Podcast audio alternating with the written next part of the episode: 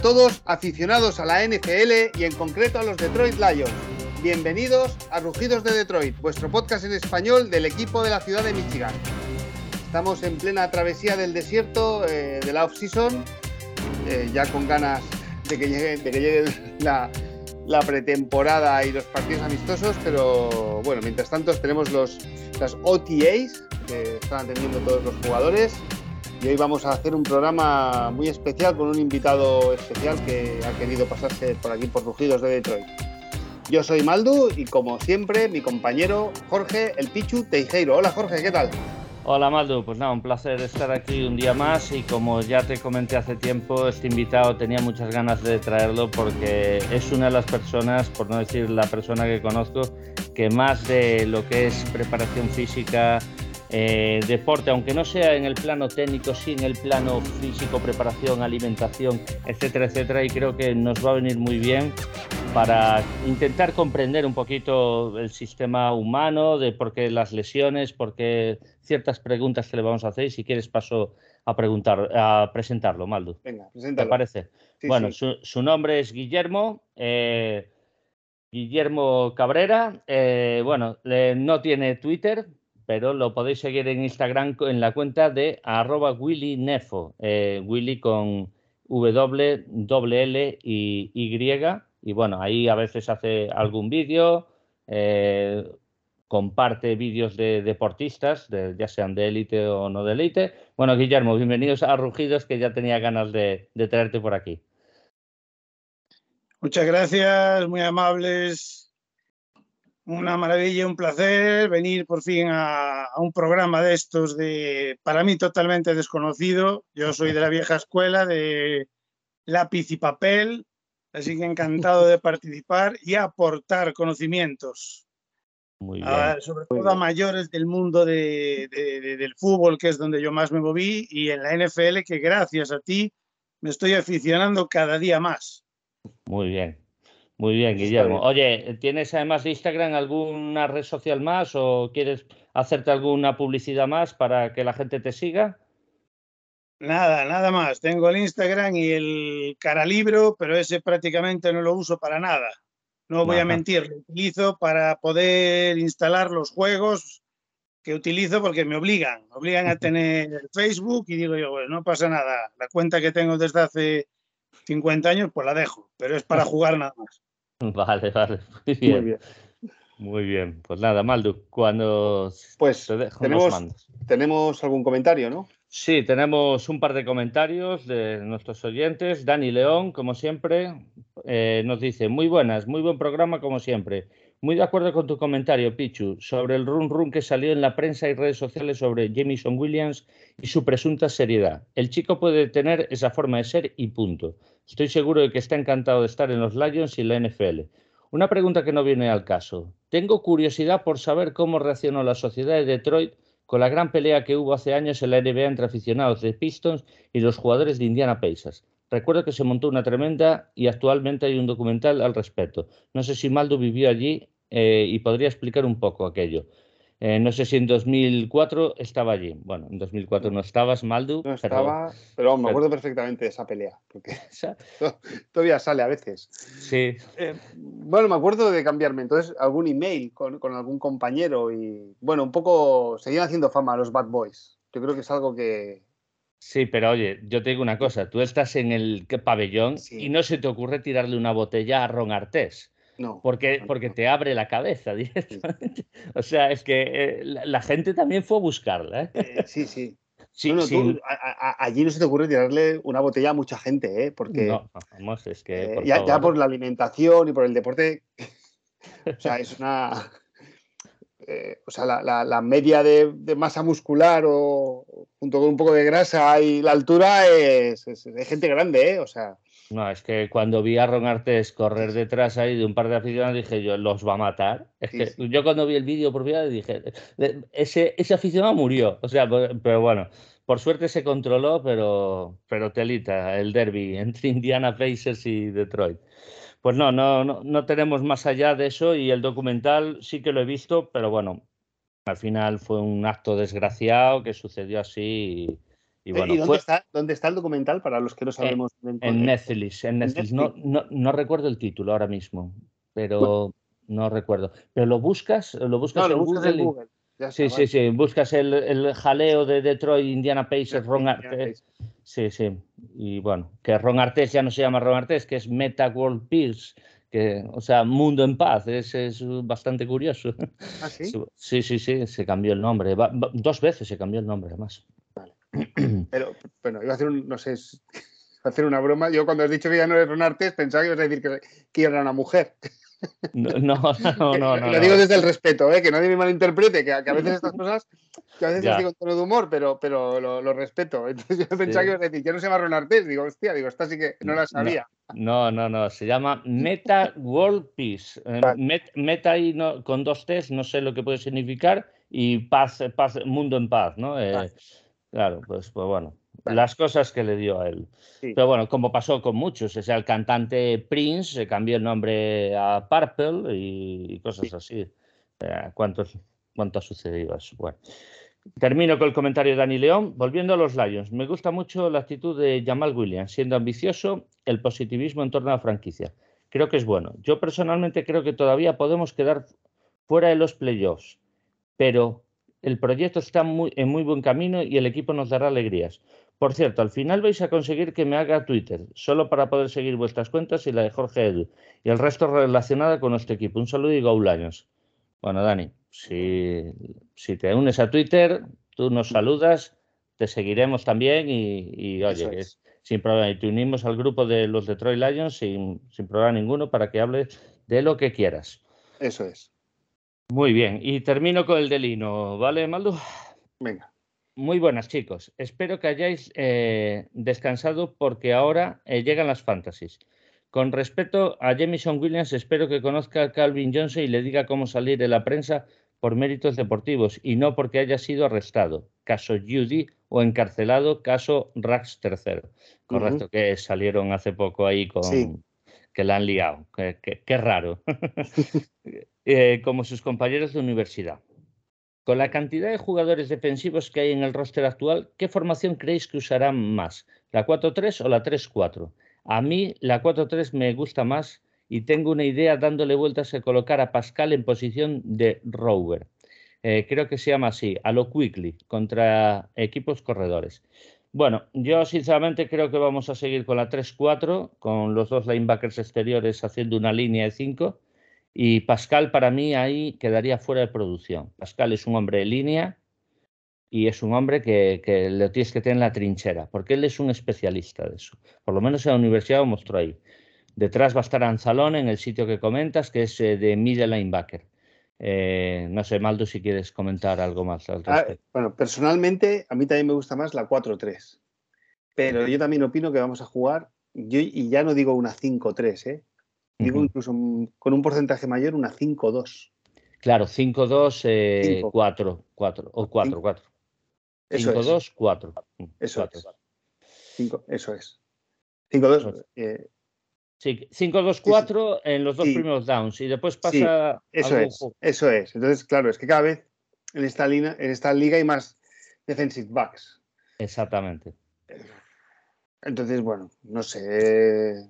Pero vamos, lo tienen muy claro ¿eh? lo que van a hacer. De eso no tengo mm. ninguna duda.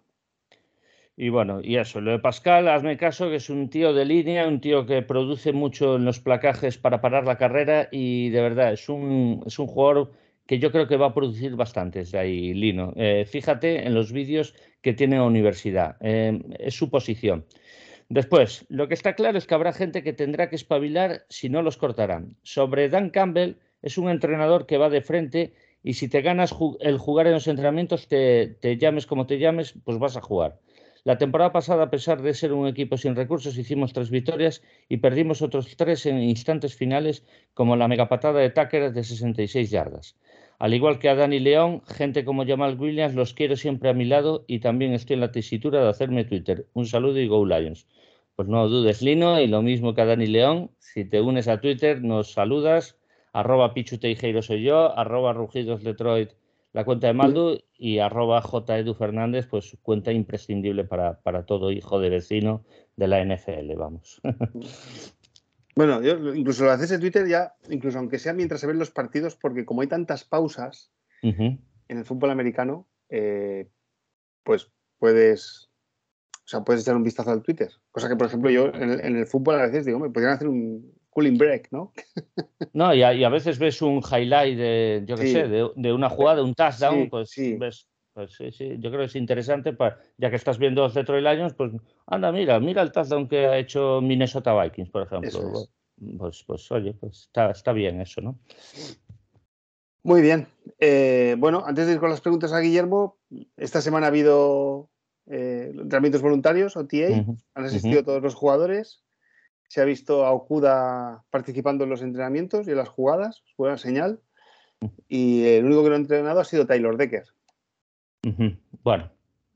No es preocupante, no han dicho nada, seguramente. Pero bueno, recordemos que la temporada pasada, eh, eh, o sea, el equipo mejora con el regreso de Taylor Decker y Pini Sewell pasando a la derecha. Exactamente. Y es uno de los capitanes del equipo. Sí, sí, Taylor Decker es imprescindible. Entonces a mí no me preocupa que entrene, que no entrene ahora, el que la lesión que tenga que se recupere bien y llegue a pretemporada como tiene que llegar porque al final es, alguien imprescindible, es el que protege el lado ciego de Jared Goff y, lo necesitamos, lo necesitamos en forma.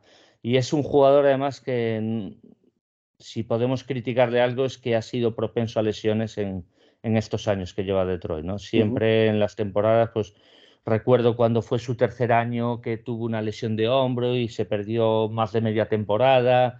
Eh, entonces, pues bueno, vamos a ver, es importante tenerlo sano, pues si no puede ser en el 100%, tenerlo pues en el 80% de la temporada, ¿no?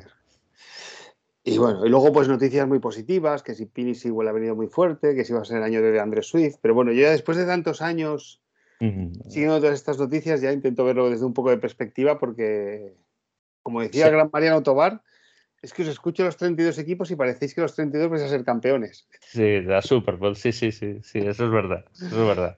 Así que... hay que vender optimismo. Hay que vender optimismo, no, y eso está bien, vender optimismo, pero... Hay que vender abonos, Maldu.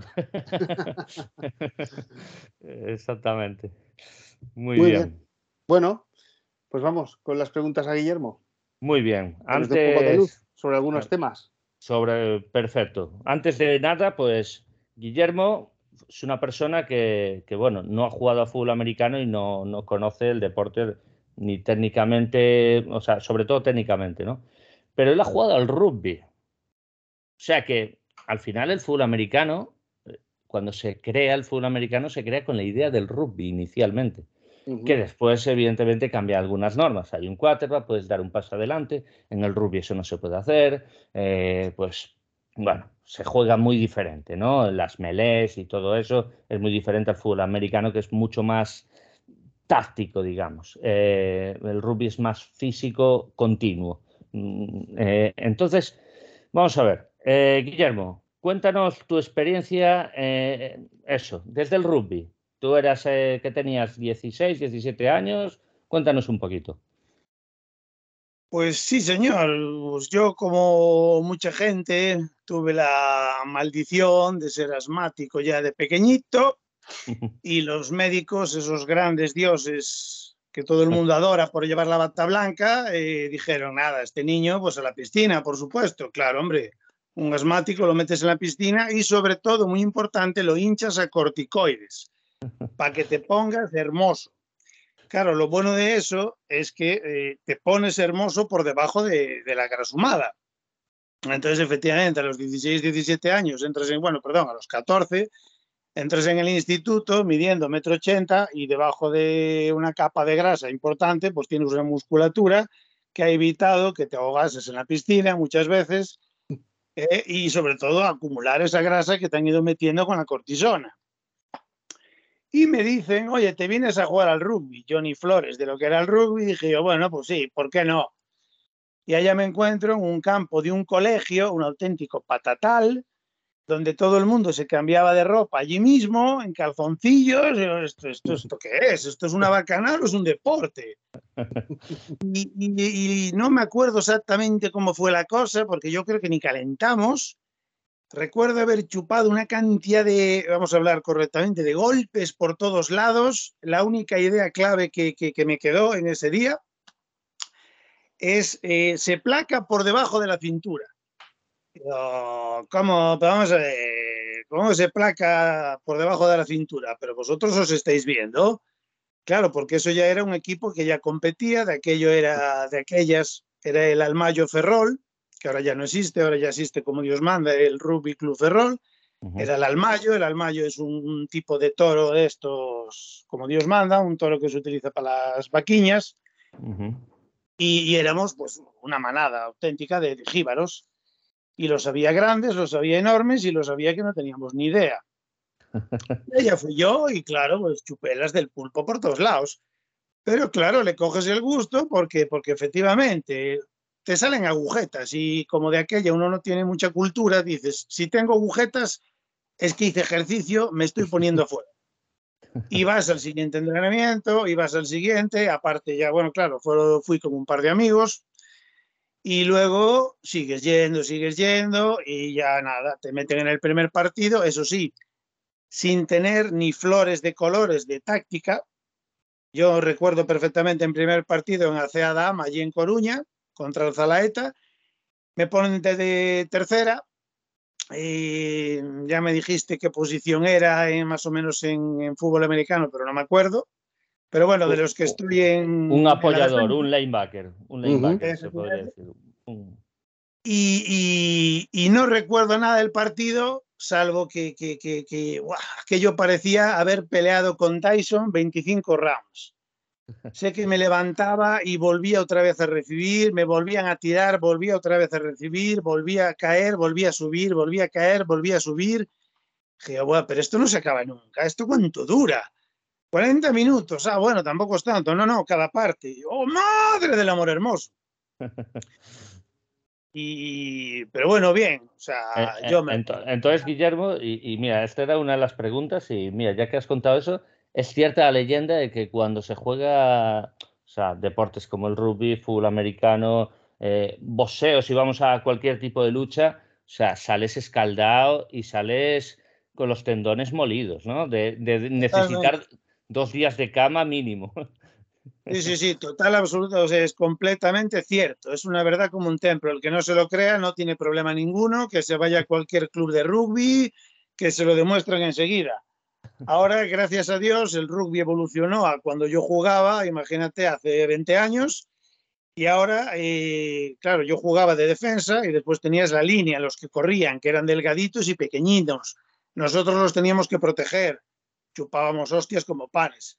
Gracias a Dios, Sudáfrica, Nueva Zelanda, Australia dijeron, mira, y si a los delgaditos los ponemos enormecitos y así tenemos una defensa grande y una línea enorme y entonces, claro, se fueron igualando las cosas y ya la gente pues no chupa tantos golpes, pero de aquella sí, sí, era espectacular. Te podías llevar un cabezazo que tardabas dos minutos en levantarte del suelo y como había un dicho cuando yo jugaba que todo el campo es verde.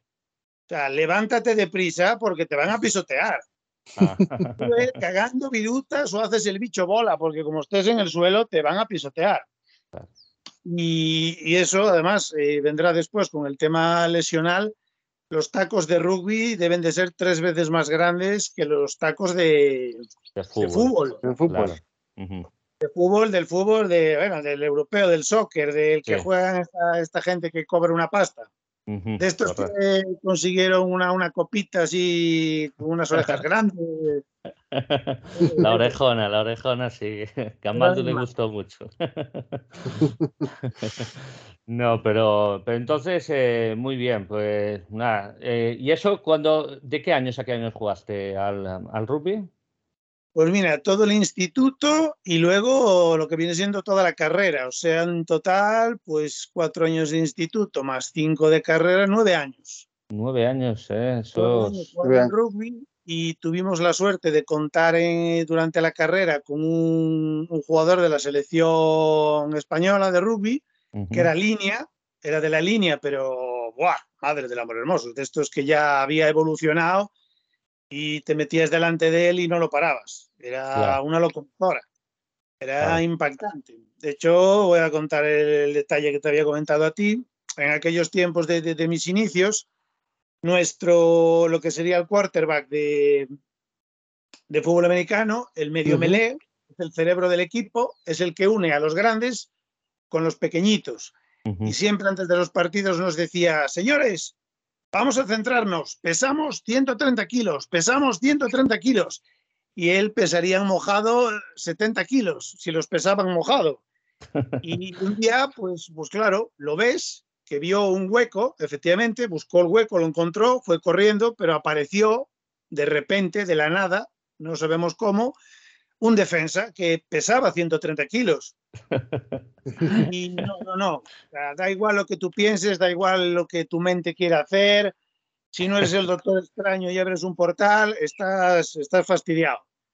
Chupó lo que haciendo un golpe que lo mandó unos, eh, no sabemos cuántos metros hacia atrás y todos los metros que pudimos, que pudo haber hecho ese hombre con toda su buena intención, eh, pues claro, imagínate, entre lo que salió el hombre hacia atrás, más el balón también disparado hacia atrás, y lo tuvieron que sacar del campo. Porque, no, ya, es que debió eh, ser una, debió ser una leche buena. ¿eh? Sí, fue, fue, simpático y efectivamente ese hombre necesitó más de una semana de recuperación. Uh -huh. Claro, normal, normal. Fue un impacto supino. ¿Vosotros jugabais cada 15 días o así? ¿O, o jugabais cada más tiempo o menos tiempo? No, eh, todas las semanas. Fines de semana. semana. Fines de semana teníamos juego. O sea que acababais la temporada hechos mierda. Hechos basura. Sí.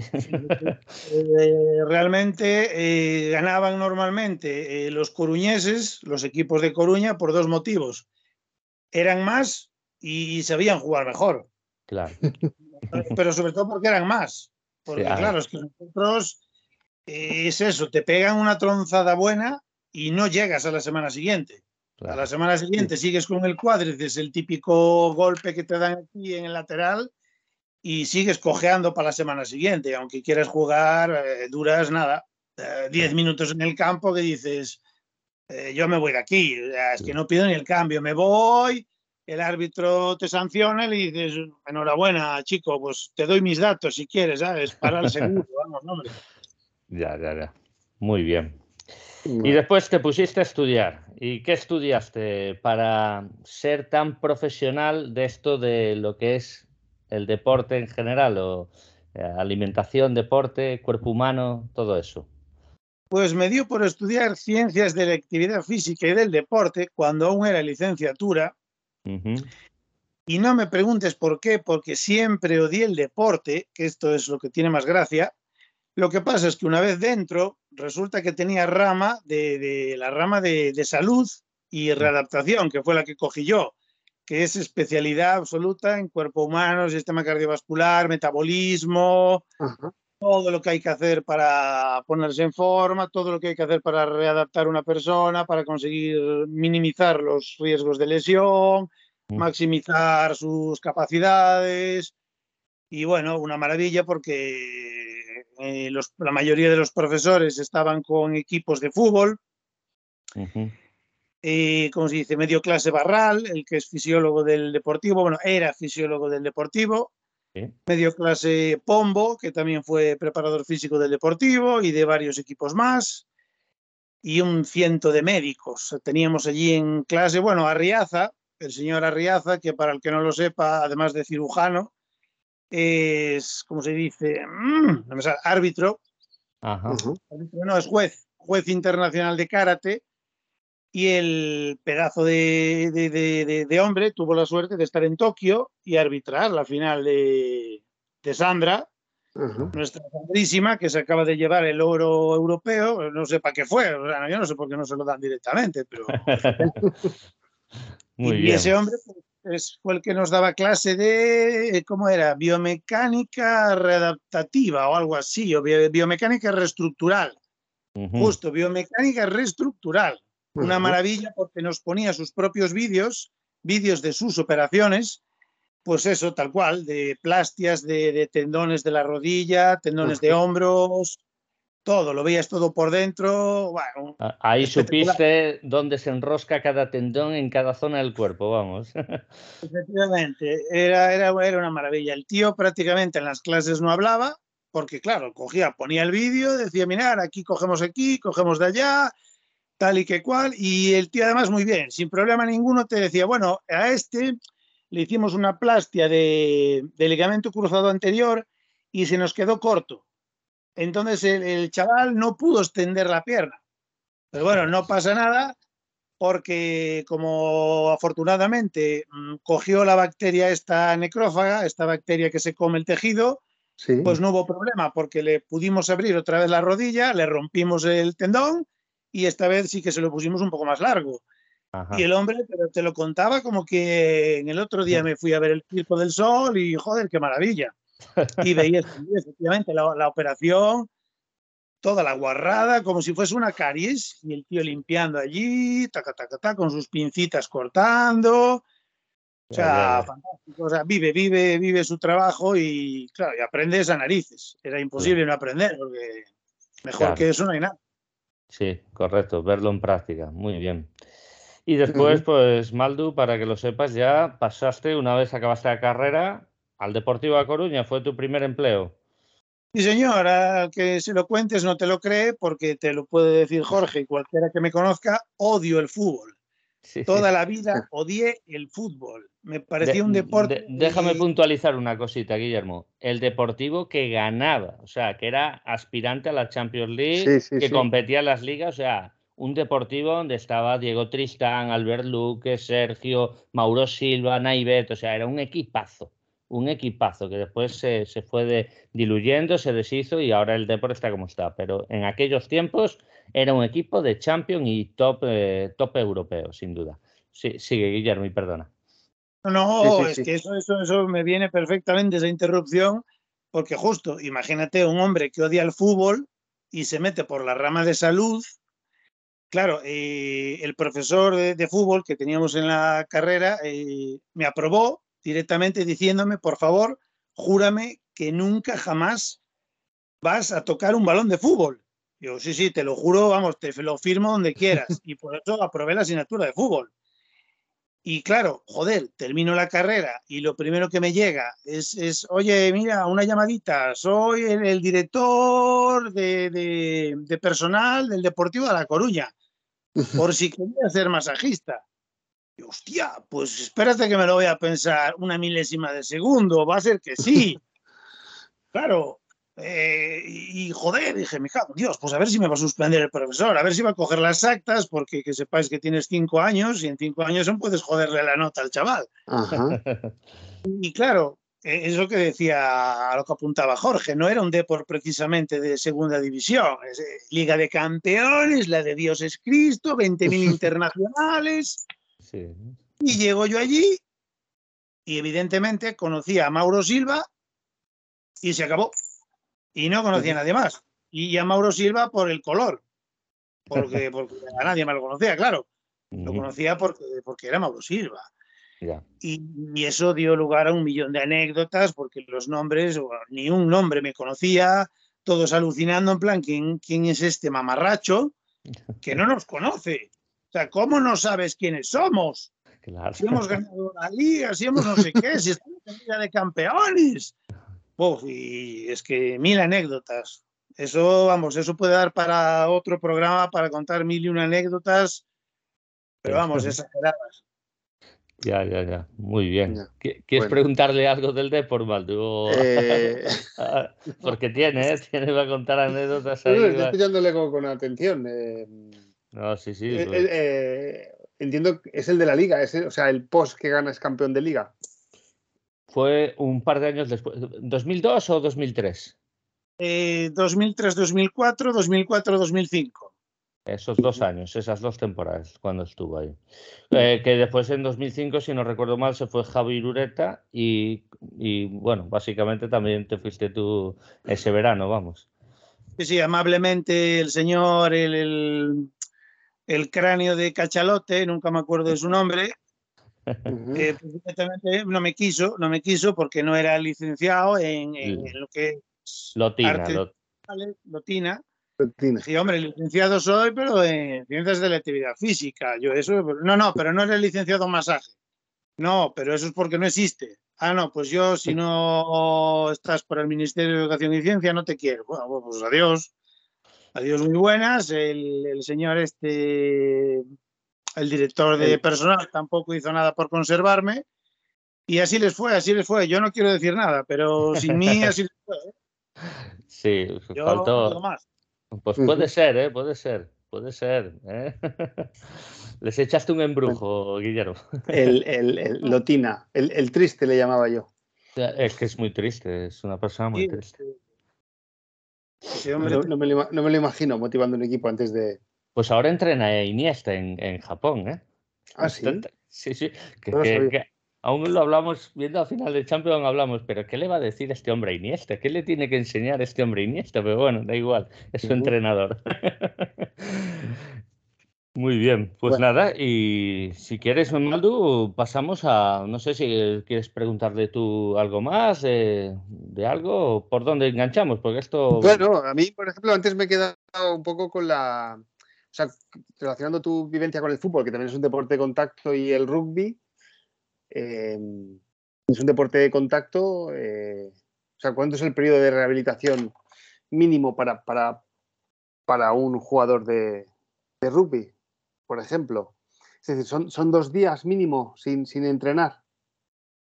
Eh, rehabilitación, pero De- con lesión. descanso. descanso, sí, perdona, de- desca- pero es descanso. Des- descanso. Ah, por ejemplo, en la, en la NFL, perdona, Guillermo, eh, hay un partido que se juega los jueves por la noche. Entonces hay equipos que juegan el, el domingo y luego les toca jugar el jueves. Y los jugadores ese partido lo odian, o sea, no les gusta nada.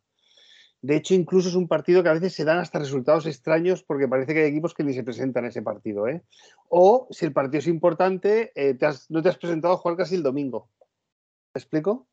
Es decir, el domingo casi no se presentan a jugar y a veces da la sensación de como que juegan a medio gas o, que, lo pierden por mucha diferencia, ya se juega con otra tensión, porque luego donde van a jugar el partido de verdad es el del jueves, ¿no?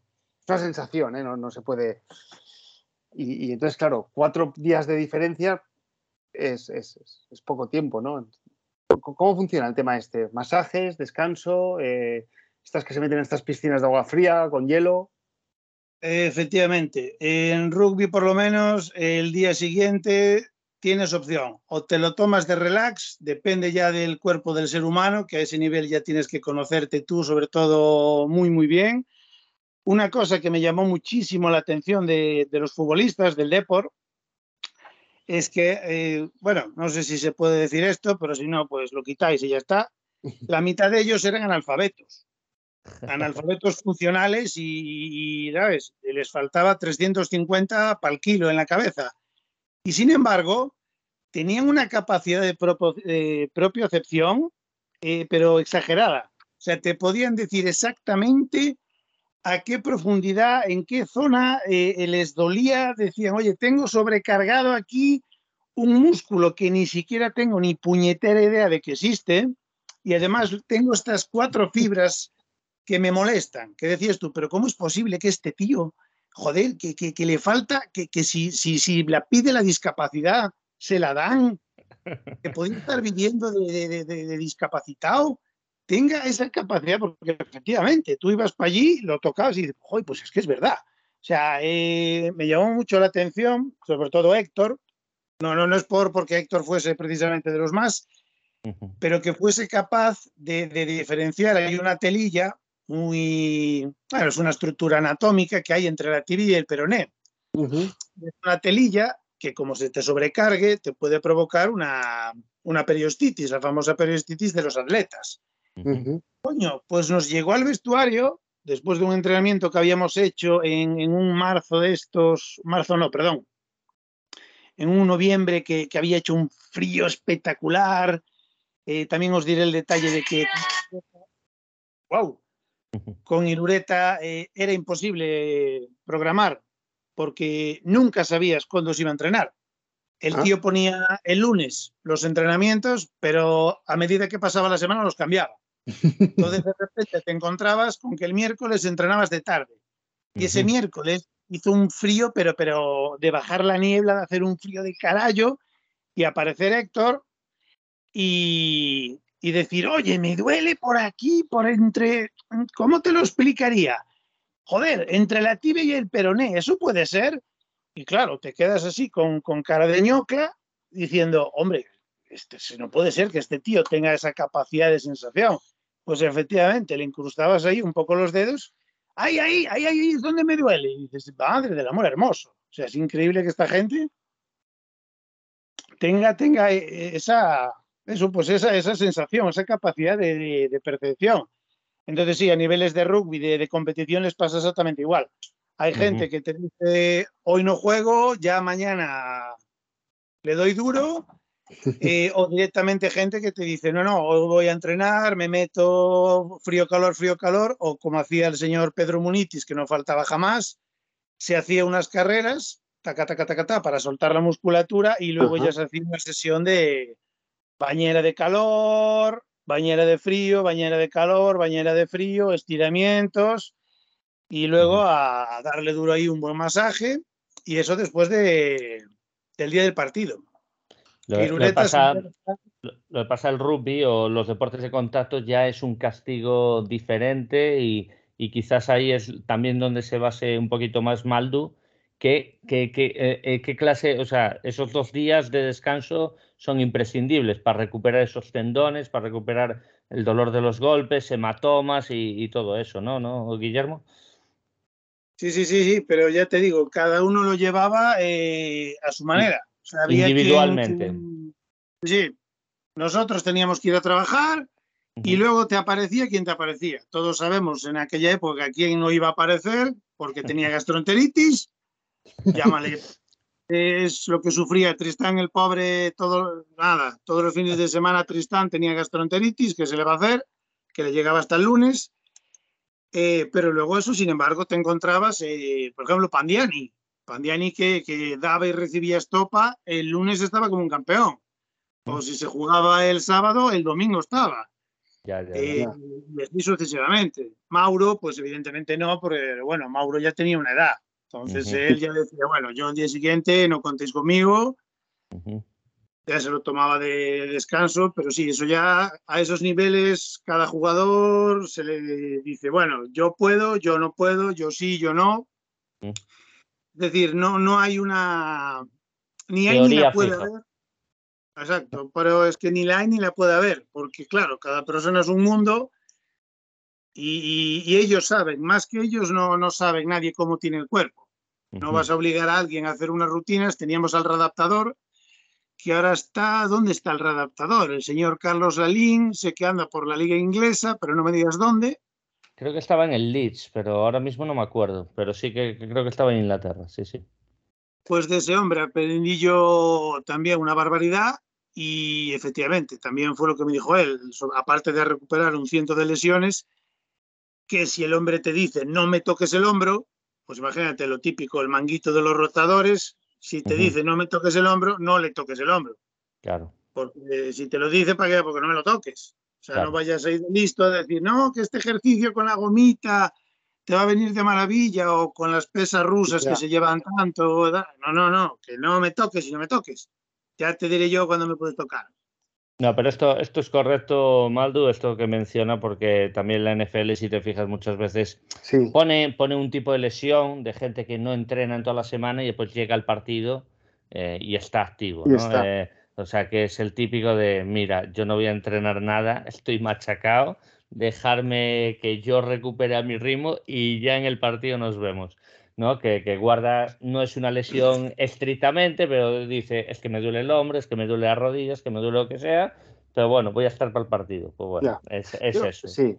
Yo, Guillermo, has dicho una cosa muy interesante, has, nombrado a un jugador que solía estar los fines de semana enfermo. Eh, eh, y, lo voy a mezclar un poco con la psicología, ¿eh? tú que has trabajado con deportistas profesionales. me viene a la mente, por ejemplo, futbolistas, jugadores de la NFL o futbolistas que han llegado a equipos potentes. Claro, luego el futbolista que pasa de segunda a un equipo de, no sé, por, decir, no sé, Osasuna, la vez, mm. eh, con todo el respeto, ¿eh? Este futbolista no lo conozco, ¿no? Pero eh, sí que tienen como, yo les llamo que son propensos a lesiones y yo llamo que lo que tienen lesionado es el cerebro, porque la presión les supera y entonces hace que del estrés mi cuerpo se lesiona para que no esté estresado. Entonces yo no tengo que jugar. Explico, yo es que sí que creo en esta teoría de que si tienes mucho estrés, el cuerpo te da una enfermedad para que no vivas estresado. Ahora ya te tienes algo de qué preocuparte, ¿no? Y no sé, Austin Bryan, por ejemplo, de los Detroit Lions, siempre, a mí es un jugador, no es que me parezca una estrella, pero me parece un jugador de que nos diera profundidad y siempre está lesionado, ¿no? Lleva cuatro años con nosotros, ¿no? Sí, sí, sí, y este año tiene es carne de corte, seguro. Efectivamente, ¿no? Entonces, todo esto que has trabajado con ellos, psicológicamente la presión de la alta competición influye mucho, Guillermo. Eh, muchísimo, muchísimo. Esto que tú dices que se llama somatización en psicología, es, eh, sabrás, bueno, sabréis vosotros, porque ya yo os digo que yo con los nombres, ¿cómo se llamaba? Pablo, ¿cómo eh, es? ¿Del Depor o quién? Del Depor, del Depor. Mm, mm Delgadito, el pelo corto, Pablo, ¿qué? Mm. Pablo, Pablo no me acuerdo ningún Pablo ahora mismo. De ningún Pablo, no es igual, es un jugador que toda la semana entrenaba, toda la semana se machacaba eh, es que no me sale el nombre, le estoy viendo la cara. Manuel, Pablo, no, no, no. bueno, para que no jugase Manuel Pablo, bueno. Máquina, ¿eh? ¡uf! ¡Madre! Ese, ese, no tenía pulmones, tenía un motor de cuatro tiempos.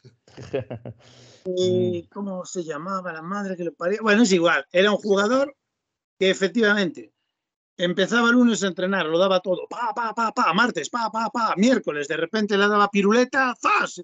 Doble sesión, todos jodidos y este lo daba todo, ta, ta, ta, ta, ta, ta. Llegaba el jueves, pachanguita, que era donde todos lo daban allí, ¡guau, lo pasaban teta, pandereta como niños pequeños. Viernes, venga, va, seguíamos entrenando. El jueves, jugadas preestablecidas, pim, pim, pim. Domingo, partido. Bueno, pues el sábado, en, ¿cómo se dice? En plena concentración en el hotel. ¡Ah! Noto aquí el femoral, noto el gemelo, noto el cuádriceps, noto tal. Eh, es que yo creo que los dos años que estuve, si jugó 10 minutos, fueron muchos. ¿eh? El readaptador y yo eh, tuvimos mil y una reuniones. No es por hablar mal de los fisioterapeutas, pero no podías contar con ellos porque tenían pues también lo mismo, si iban, si pedían la, la, tarjetita, tenían un 33% o, o, más. Les faltaba, les faltaba 750 para el kilo. Y tuvimos mil, mil, y estaba de acuerdo conmigo. O sea, que el señor Carlos Alín dijo, no, no, es que este tío eh, que no quiere. O sea, puede perfectamente, tenía una calidad impresionante, pero llegaba al partido, le podía la presión y que no, que no, y si no era el femoral, era el tibial, si no era el tibial, era el glúteo, si no era el glúteo, era algo de la espalda, y, era, o sea, pero efectivamente, de llegar a tener lesiones, o sea, de estar, además es que de llegar nosotros a controlarlo, Carlos Salín le iba haciendo ejercicios profilácticos, tiqui, tiqui, tiqui, tiqui, tiqui, tiqui, estiramientos, fortalece, fortalece, tal. Yo dándole masaje todos los días, vente, vente para aquí, para la camilla, ta, ta, ta, ta, ta.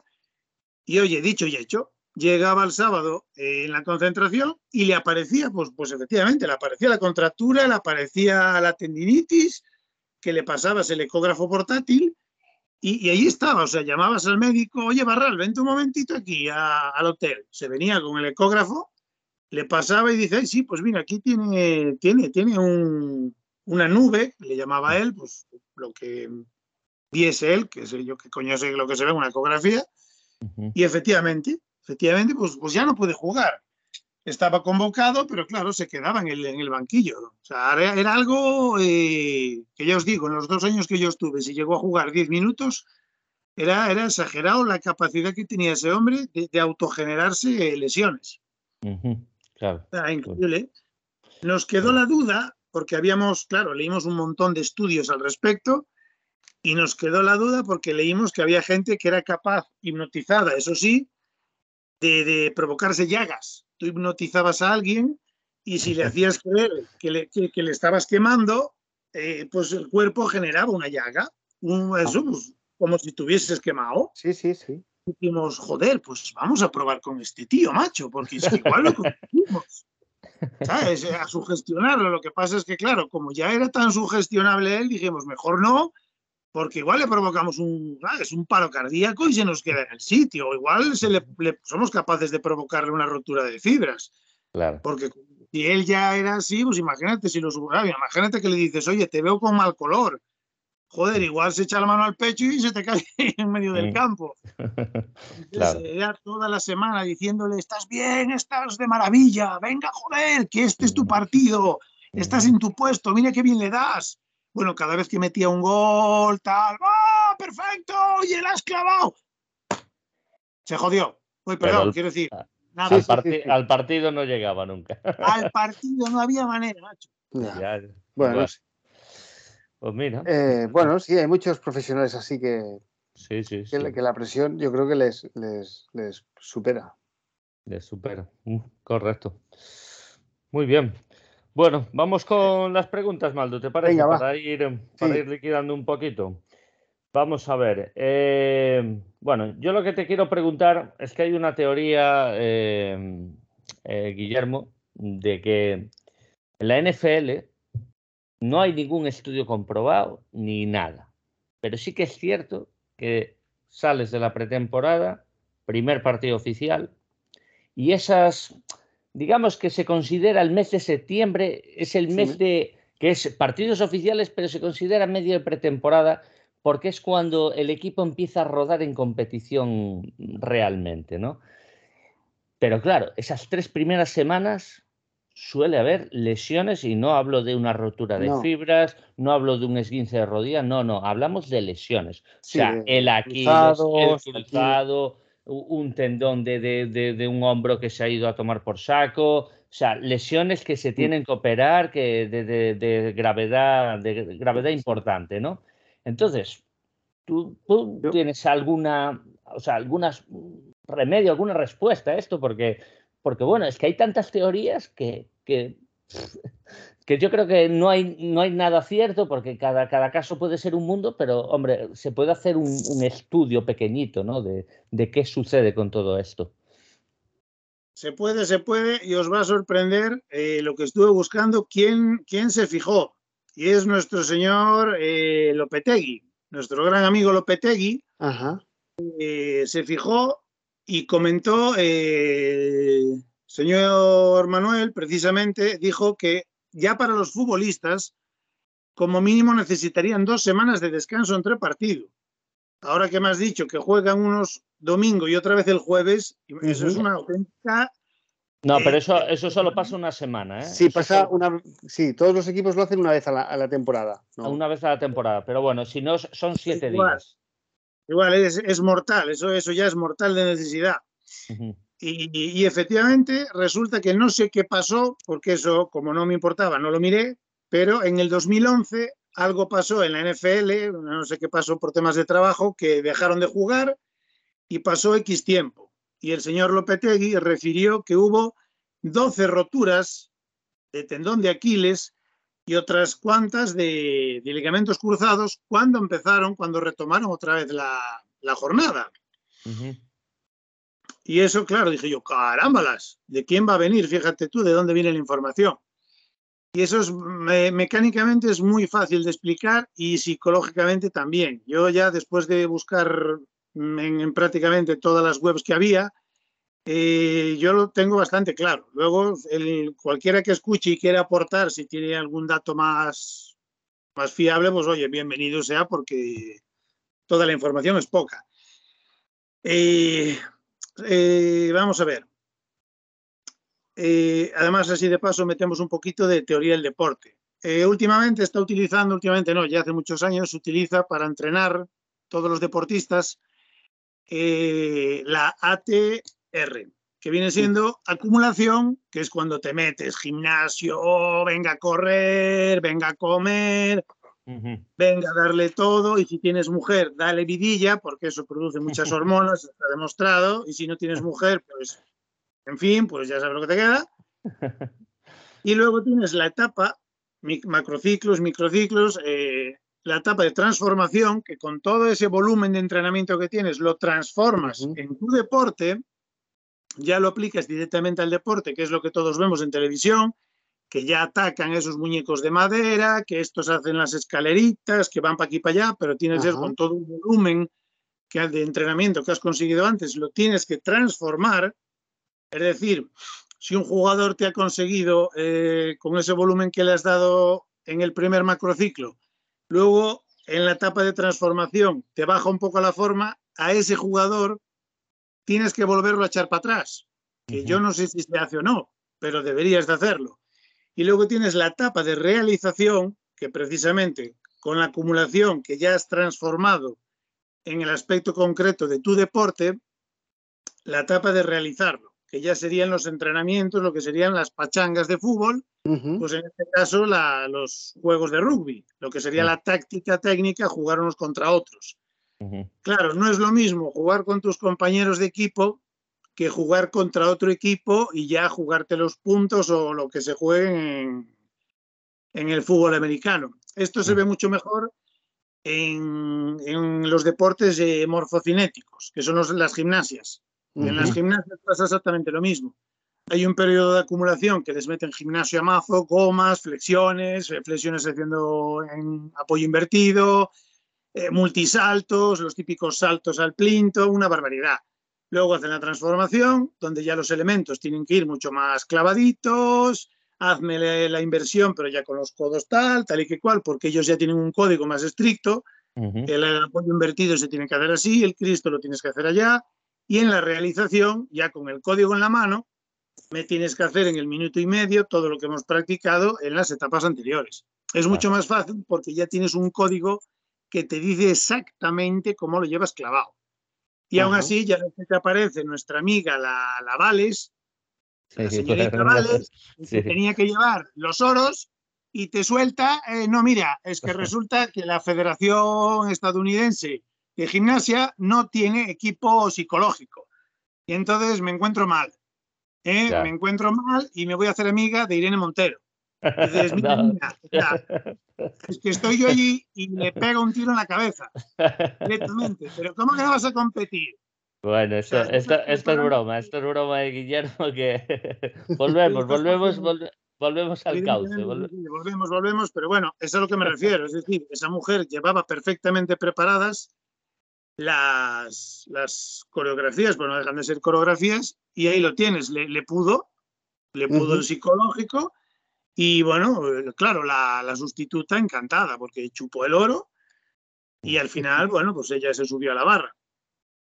Y esto, pues efectivamente, tú vas acumulando una serie de, de, de, de fuerza física, de técnica, tal y que cual, y el problema que tienen esos deportes es que, claro, lo, las gimnasias, aunque parezca mentira, son muchísimo, muchísimo más, ¿cómo decirlo?, eh, más antropométricamente correctas Ajá. que el resto de los deportes. Es decir, tú estás mucho más seguro en un apoyo invertido, en el, haciendo el pino o haciendo el Cristo, si es que te sale, eh, que no eh, eh, chocando una defensa contra otra defensa o placando a, a otro ser humano. Claro. Es decir, el cuerpo tiene las articulaciones mil veces más protegidas, aunque no lo parezca. Cuando uh -huh. van corriendo hacia el potro, saltan y chocan ahí, la gente dirá, Dios, va a partir el codo o le va a salir el hombro del sitio. Pues no. Ahí las articulaciones están perfectas, con toda esa musculatura y tal y que cual, ese hombre, si mantiene la técnica adecuada, que también se da en lo que yo estudié, es imposible que se lesione. De hecho, ya ves que lesiones de hombro y de codos en salto de caballo prácticamente no hay. Ahí tienes a Gervasio de Fer, dos veces oro en salto de caballo. No tiene ningún problema de hombro, ni de codo, ni de nada. Uh -huh. Dices tú, joder, ¿cómo es posible que esta gente haciendo esas barbaridades no, no, no se rompan algo más? Yeah. Y luego eso, tú vas a fútbol o a, al fútbol americano y ahí lesiones, eso, la, la triada, el tendón de Aquiles pues precisamente por eso, porque es que la manera de empujar es eh, donde generas muchísimo más potencia es con las rodillas abiertas, es decir, los dedos gordos apuntando hacia afuera, generas Ajá. muchísima más potencia. Y sin embargo, la rodilla, como está más segura, es mirando hacia adelante. Pero claro, ¿a ti qué te interesa? Yo necesito parar a este hombre, porque si yo no paro a este hombre, como bien me explicó el señor Jorge, eh, van a matar a mi, mi line, ¿cómo era? No, al quarterback, lo van a matar. Si no lo protejo, lo matan. ¿Al quarterback o al otro? ¿O al que iba a recepcionar allí a lo lejos? Ah, un receptor, claro. Efectivamente, claro. Entonces yo necesito parar a esta gente y mm. sea como sea. Y tengo que generar potencia. Y es así de sencillo. Eh, tú te vas a cualquier, en Instagram mismamente, te vas a, pones almohadilla y alterofilia y te van a salir un ciento de páginas de alterofilia donde muchísima gente te va a explicar la técnica de una arrancada. Cómo hay que colocar los hombros, los codos, la espalda, las rodillas, la línea de los pies con las rodillas. Y efectivamente, ves que hay mucha gente olímpica que tampoco se lesiona. Y dices, joder, levantando esos pesos ¿Cómo no te has partido los hombros? ¿Cómo? Hombre, sí, hay ocasionalmente, ves como el hombro se le va para atrás, se le luxa, pero bueno, es una luxación, eso va a volver a su sitio, no, tampoco es una lesión de gran gravedad, porque es técnica pura y dura. Y si no te sale ya directamente la barra no sube. Aquí, claro, eh, tienes que correr porque tienes que salvar al tuyo. Y el que recibe lo mismo. Dices que si no recibo el pepino, eh, no marco, y si no marco, perdemos puntos, y si no y perdemos puntos, lo vamos mal. Él coge como puede el balón, las piernas, sabe Dios cómo estén, empieza a correr, y como empieza a correr, pues claro, ahí con la mecánica de las rodillas, esas son las que tiene que aguantar. Y si le cuadra en un mal ángulo, él va a seguir corriendo. Va a seguir corriendo, incluso aunque note la rotura, va a seguir corriendo, y ya cuando marque el touchdown, pues ahí dirá, hostia, he notado el crack, salvo en el de Aquiles, que ahí es imposible seguir corriendo. Dios. Gracias por, los aplausos. y, efectivamente, pero sí, yo para mí es, todo la, una misma relación, porque en, la, etapa de, realización no, no es eh, en esos deportes, pero ya no solo en el fútbol americano, ¿eh? ya hablo, te hablo de balonmano, de waterpolo, que ahí también hay lesiones bastante simpáticas, sobre todo en los hombros y en los codos. O incluso el rugby también. Incluso, incluso, incluso en rugby, que la etapa de realización ya tendría que estar totalmente pegada a, a jugar, a jugar directamente y ya concienciar a la gente de decir, niños, eh, hay, que, hay que darlo, hay que darlo todo, hay que prepararse bien, porque esto ya sabéis que nos podemos lesionar de manera muy, muy sencilla. O sea que digamos que cuando hacen el acumulativo y la transformación, hasta ahí bien, quizás tengan menos periodo de tiempo, pero ya el momento de la realización, el cuerpo no está moldado para esas, eh, esas eh, o sea, de ponerse de, de ángulos extraños y esos ángulos extraños pues se lleva el Aquiles en una ocasión, el, eh, quitando, quitando alguna jugada accidental que es que un compañero se te caiga encima, que bueno, eso le pasa a todos los equipos y es mala suerte, pero pues mira tú, mira tú, está muy bien porque creo que no está mal tirada, ¿no, Maldu? Porque, no, no, no. no está porque eso de hacer cosas, o sea, cuando ves un receptor y ves inclinarse ahí con la espalda, hacer un gesto extraño. Claro, son, hombre, posturas, eh, son no, naturales. No naturales. Entonces, claro, de esa postura la coge, se colocan para tal, pero a lo mejor se colocan para tal y una rodilla se ha ido para Cuenca. Y, y, bueno, pues si tienes la desgracia, pues igual pues te, te parte. Oye, Guillermo, sí, y un poco continuando con esto, em, cuando hay una plaga de lesiones en los equipos, sobre todo en los equipos de fútbol, ¿por qué hay polémica con el servicio médico? o, con el preparador, o con el preparador físico también. Pero, por ejemplo, en el Valencia, que hace años tuvieron una. tuvieron varias lesiones. Eh, yo, además tengo la, suerte de conocer a, un médico de un equipo de fútbol profesional, es conocido, vamos, y y ha estado viviendo fuera y ha vuelto, es, decir, están cotizados, están cotizados y, va más, ¿no? Pues bueno, y en el fútbol están cotizados hasta los jardineros, ¿no? Pero, pero, pero yo a veces pienso, bueno, hostia, pues que alguien se rompa el tendón de Aquiles, pues, pues mala suerte, ¿no? O a lo mejor no tiene la preparación física, pero el médico, o sea, si, si no viene que se está recuperando de una lesión, no es responsable, ¿no? De esa rotura. No, para nada, no, no. Eso lo que pasa es que es mucho más fácil echarle la culpa al, al, cuerpo médico que echarle la culpa pues a mil y una cosas. El problema de, estos deportes, como os digo, igual que a, a la que mencionaba antes, a Biles, claro, si tú no avisas a tu servicio psicológico, que lo tienes, porque la Federación de Gimnasia Americana tiene que tener un servicio eh, psiquiátrico y psicológico impresionante, pero claro, si tú no avisas, eh, ellos no te pueden echar una mano. Y es lo que pasaba con este tío que no me sale el puñetero nombre, Con Pablo, que os decía, el famoso Pablo, que claro, él eh, iba perfecto, iba perfecto, pero llegaba el fin de semana al partido y le salía la lesión, pero por cualquier lado. Y dices tú, de niño, es que así no se puede. Y hay gente que te iba aguantando los dolores, te iba aguantando, iba acumulando. Y dices, hombre, avisa antes, que cuanto antes avises, antes podemos hacer. No, no me seas Dominic Cabra, que, también, no, también hay muchas teorías en cuanto a eso, ¿eh, Maldu, porque, por ejemplo, el Real Madrid, cuando estuvo el año de Lopetegui, que empezó con muchas lesiones y tal, hablaban de que querían, es que ahora mismo no me acuerdo quién era el médico del equipo, y lo acabaron echando. Eh, digamos que la plantilla no lo querían. Bueno, pues ese es el tema ya. No, pero, pero no querían y, yo creo que ya eh, las lesiones eh, eran como si, si, no voy a decir que se autolesionaran, pero, ah, es que me duele aquí, ahí es que me duele ya no puedo jugar, ahí es que, entonces, todo eso tal, ¿para qué? Para echarle la culpa al médico y a veces hay una parte política y muchas veces hay jugadores que tienen médico personal.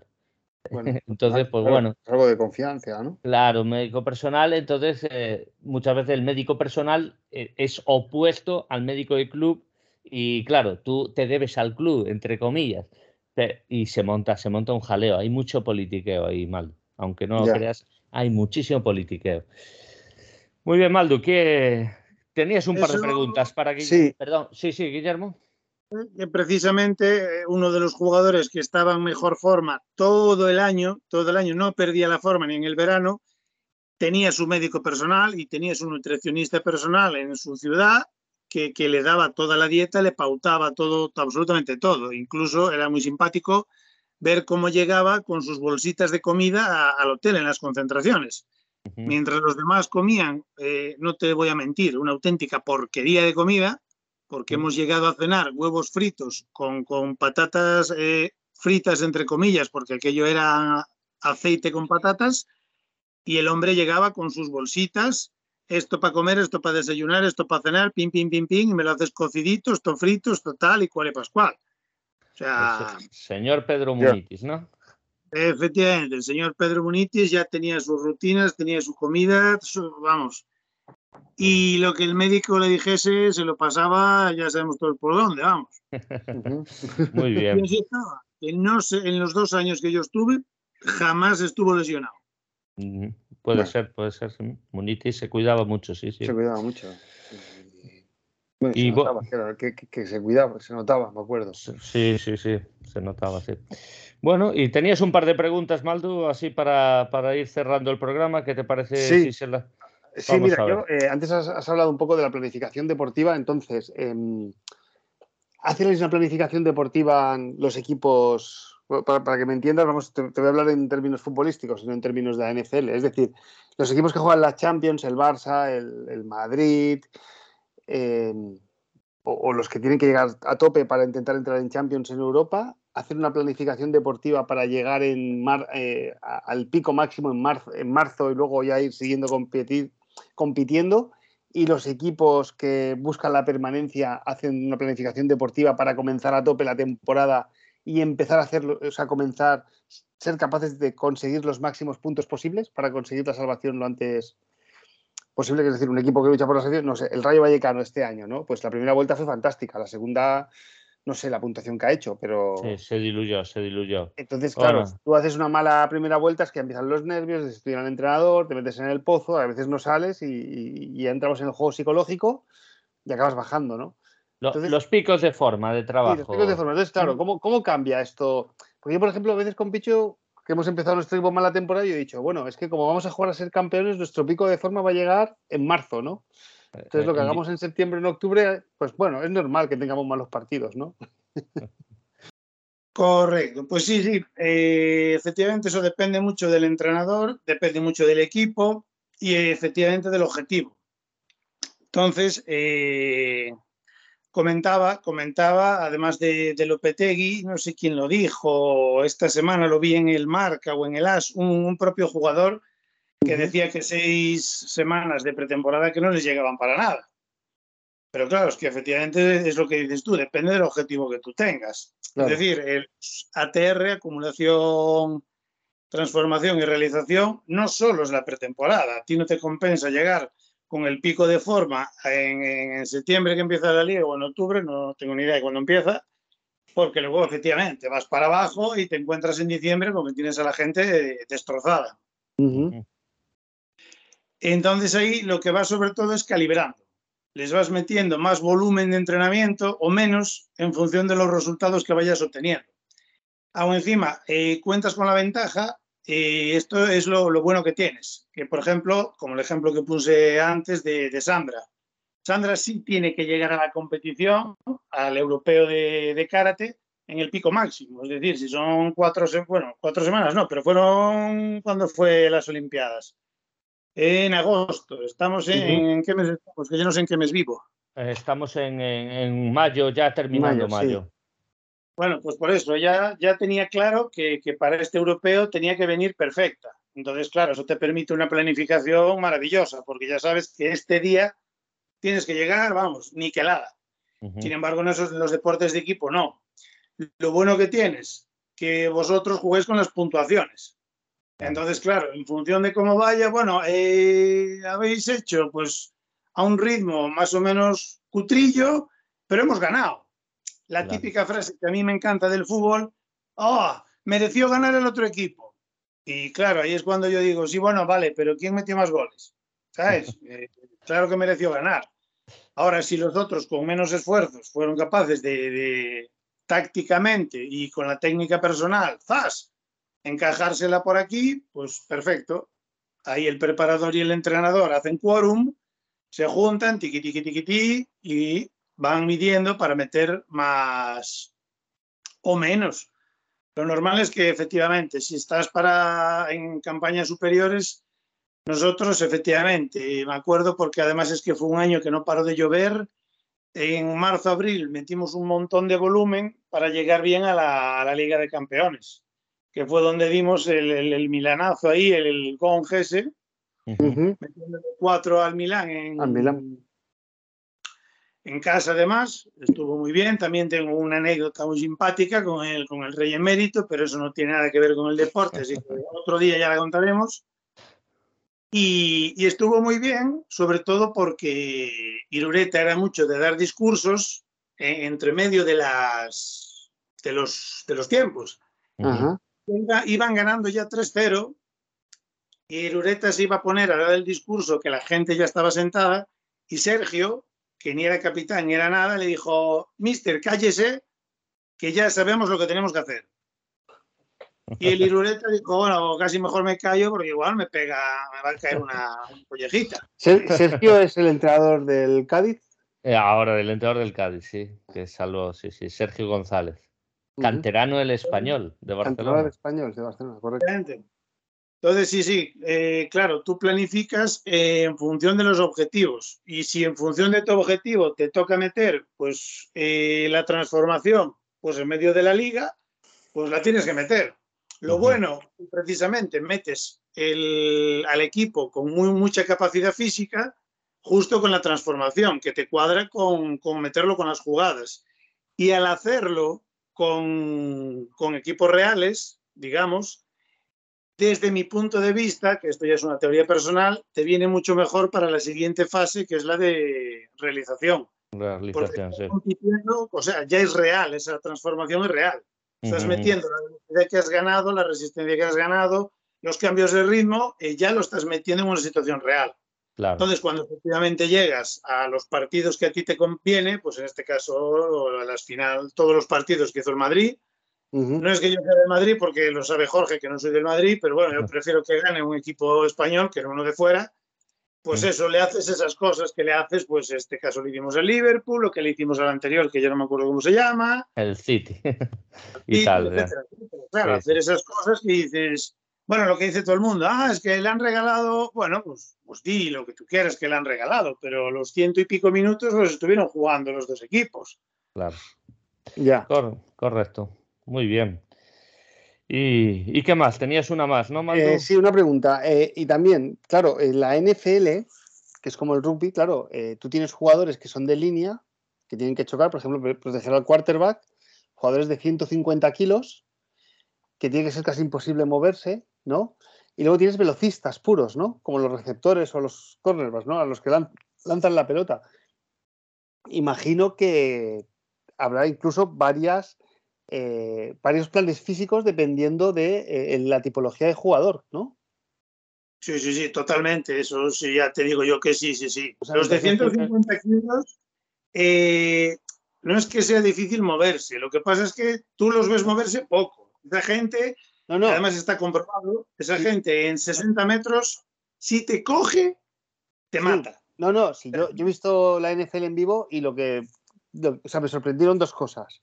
Una es el sonido, ¿vale? Cuando chocan, y otra es la velocidad a la que se mueven no, no, pero claro, lo que digo es que tiene que ser imposible moverlos. Yo estoy protegiendo al quarterback, yo lo que quiero ser es una pared por donde tú no puedas pasar. Claro, yo peso 150, pero el que viene delante mío a lo mejor pesa 120, 130, ¿eh?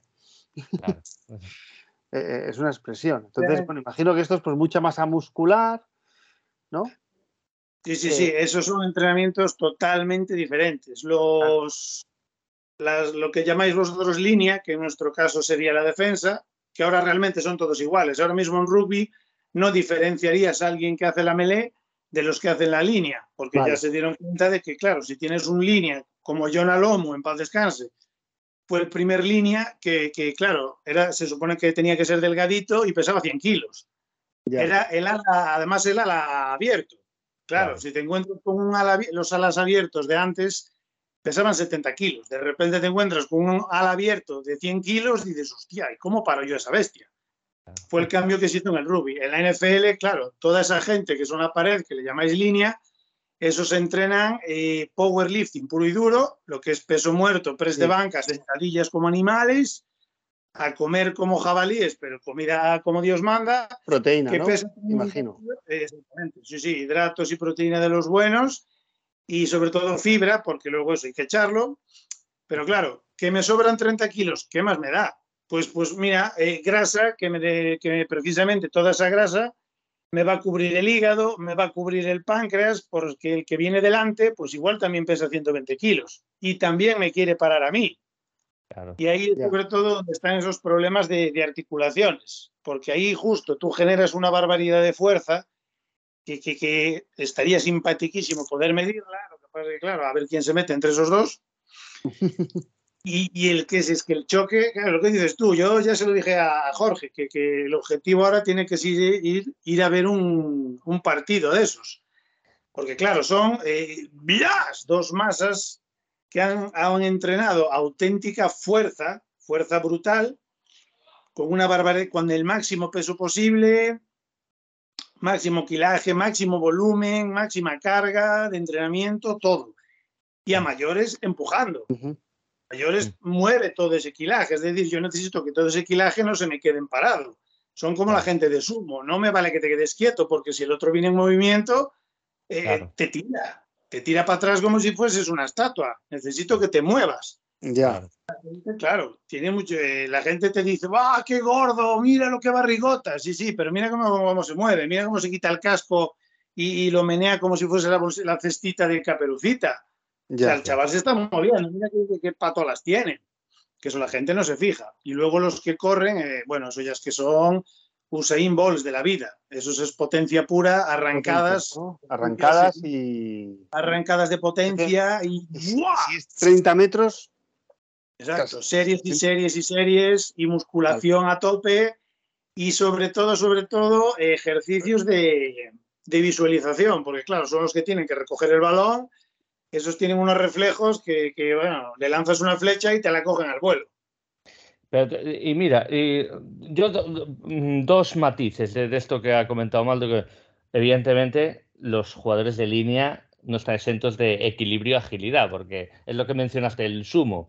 O sea, el sumo, vale, tú puedes decir, es que vaya gordo, sí, sí, pero esos tienen una agilidad que ya les gustaría, por lo menos a mí, ya me gustaría tener la agilidad de un tío de sumo o el equilibrio de un tío de sumo, ¿no? Eso para empezar.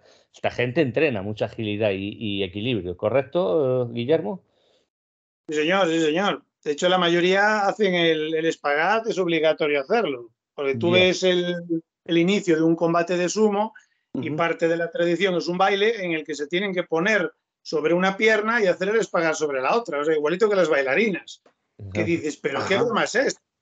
Y la mayoría de ellos se ponen en el apoyo este como si fuesen a hacer de vientre y llegan casi con, el, con los glúteos al suelo. O sea, tienen una flexibilidad impresionante.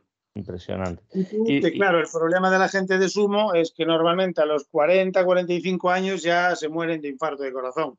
Pero es porque, claro, eh, su dieta es bastante más alta en hidratos que en proteínas y, la grasilla, mm. pues un 50% es perjudicial para la salud. Sí, y después están los receptores, que son los que atacan, y están los cornerbacks, que son los que defienden al receptor. Los cornerbacks muchas veces dan pues 5 o 7 yarditas de margen porque ya leen la jugada que van a hacer o que creen que van a hacer y dice, vale, yo le doy este margen y en vez de girarme y correr con él, voy hacia atrás, ¿vale? Marcha atrás, como o sea, tú corriendo hacia atrás, eh, que le llaman backpedal. Eh, el cornerback es muy importante que tenga un muy buen backpedal, ¿para qué? Para en cuanto pegue el corte el receptor o se pare o lo que sea, ya esté en reacción y ya está de frente mirando al cornerback, por eso se hace el backpedal para no perder de vista, ¿no? ¿Cómo entrenas? Porque lo hace a una velocidad que yo digo, es que si lo intenta uno en casa, yo para empezar me tropiezo, pero bueno, si aún fuera capaz, yo digo, pero ¿cómo lo hacen a tal velocidad? ¿Cómo entrenas eso y, hacerlo a tal velocidad, eh, Guillermo? Porque a mí me parece dificilísimo personalmente. Pues es muy sencillo. Muchas veces y con las botas puestas en el campo. Y ahora que lo mencionas, ese es un mecanismo perfecto para romper eh, el ligamento anterior, el cruzado anterior. Irte para atrás, para atrás, para atrás y arrancar para adelante, eso es ideal para que la tibia se te quede atrás, el fémur vaya para adelante y partir el, ligamento. El ligamento anterior. Pues mira, eso es otra de las cosas, pues mira, otro de los motivos por qué muchas veces, mira, no sabía yo pues, pues, pues es muy común verlo porque porque es que el defensa está vendido, no sabe lo que va a hacer el receptor, entonces tiene que usar todas sus artimañas. Y una de las cosas es backpedal para tenerlo a la vista y, que no haya cosas raras, los cortes, los tal, y pero mira tú, pues, pues mira tú. Bueno, pues bueno, pues sí, muy interesante, ¿no? Sí, o sea, yo quería traer a Guillermo, espero que a la gente le haya parecido interesante, yo creo que seguro que sí. Eh, eh, a veces tiene el cachondeo, o sea, es, yo lo conozco, por eso yo me río con él. Cuando menciona a algún político, pues es así, que, pero bueno, tomároslo con humor. Es el humor de Guillermo, que es un muy buen amigo mío y, nada, espero que os resulte interesante a la audiencia, a los oyentes y yo creo que sí, ¿no? Eh, que creo que pues, la tonificación, la planificación del deporte de élite pues yo creo que es una persona pues que, tiene los datos, tiene la experiencia y, yo creo que le va a servir a mucha gente. No sé qué te ha parecido a ti, Maldu. ¿Te ha parecido? No, no, sí, me ha parecido muy interesante y, bueno, además está bien eh, saber, o sea, conocer los entresijos de los equipos profesionales, que al final es gente normal, como nosotros. Muy bien. Bueno, Guillermo, muchas gracias por, por, por estar aquí. algo antes de Sí, sí, eh, precisamente iba a decir que gracias a vosotros, todo un placer. A todos los que escuchan esto y quieran aportar datos, que no se priven, sobre todo porque hay algo que solemos decir todos los que nos dedicamos a entrenar gente o a hacer este tipo de charlas, que estos son unos principios que yo digo o que yo utilizo. Y como decía Groucho Marx, que si no te gustan no te preocupes, que tengo otros. claro, principios de entrenamientos que tienes eh, 100.000.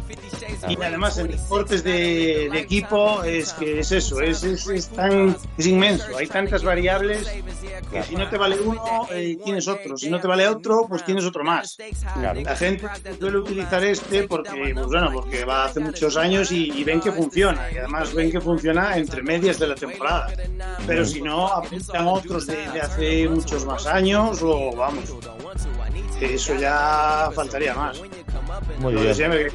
librillo tiene su librillo, bueno, y en preparación física ya no tenemos nada. Ya. Todo un placer estar con vosotros, caballeros. Son ciencias inexactas. Totalmente. O, o, en, o en constante evolución. Constante evolución. Sí, sí, sí. Me están aburriendo más preguntas, pero bueno, vamos a dejar aquí ya que. Sí, sí. Bueno, pues nada, Guillermo, muchísimas gracias de verdad por tu tiempo, por tu disponibilidad y, un enorme placer. Estoy seguro que a la audiencia le va a encantar el programa, seguro. Perfecto. Pues bueno, Pichu, eh, bueno, ¿quieres comentar algo sobre tu nuevo proyecto? Eh, bueno, eh, voy a empezar podcast mañana que desde la butaca de Pichu se va a titular es hablar yo de cine principalmente eh, y y bueno, y series y demás, eh, he enfocado con libros y todo eso.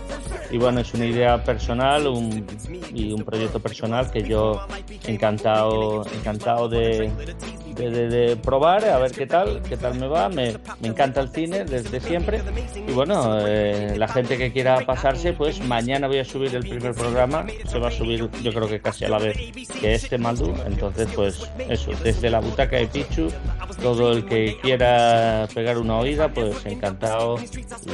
Y, nada, muchas gracias por, por el spam. Eh, nada, ya sabes que tienes a tu primer suscriptor. pues, el de agradecer, Maldo.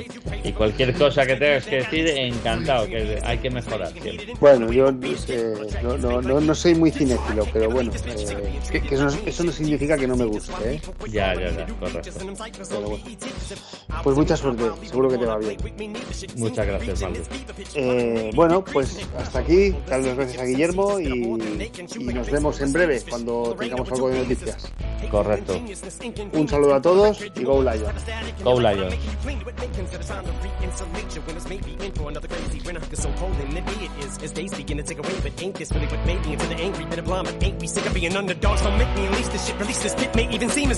I'm yanking your chain a bit, or maybe the way in which I'm saying shit is playing with you, but ain't shit changing. It's still the same shit and shady. Still a lady killer since the day I went insane and then attacked the babysitter with a potato pillar and mushed her face into the entertainment center. It's like another plane just sending into Ukraine. Again, a Bermuda triangle and attempted to make a stake instead of waiting. Anyone who ain't affiliated, it could be dangerous. Did you make arrangements with the gangsters who you came here? And if they mention us, tell them if they want it, they can come and get that. I swear I love my city, I just want less. See me, they say when they ain't ready for that. Detroit verse, everybody. What up, though? Godfather trick trick. Either ride with us or get rolled on. That means Detroit versus everybody. Hey, yo. let me get that instrumental, take it down to the hood, let the little homies get this remix cracking. Detroit! Okay!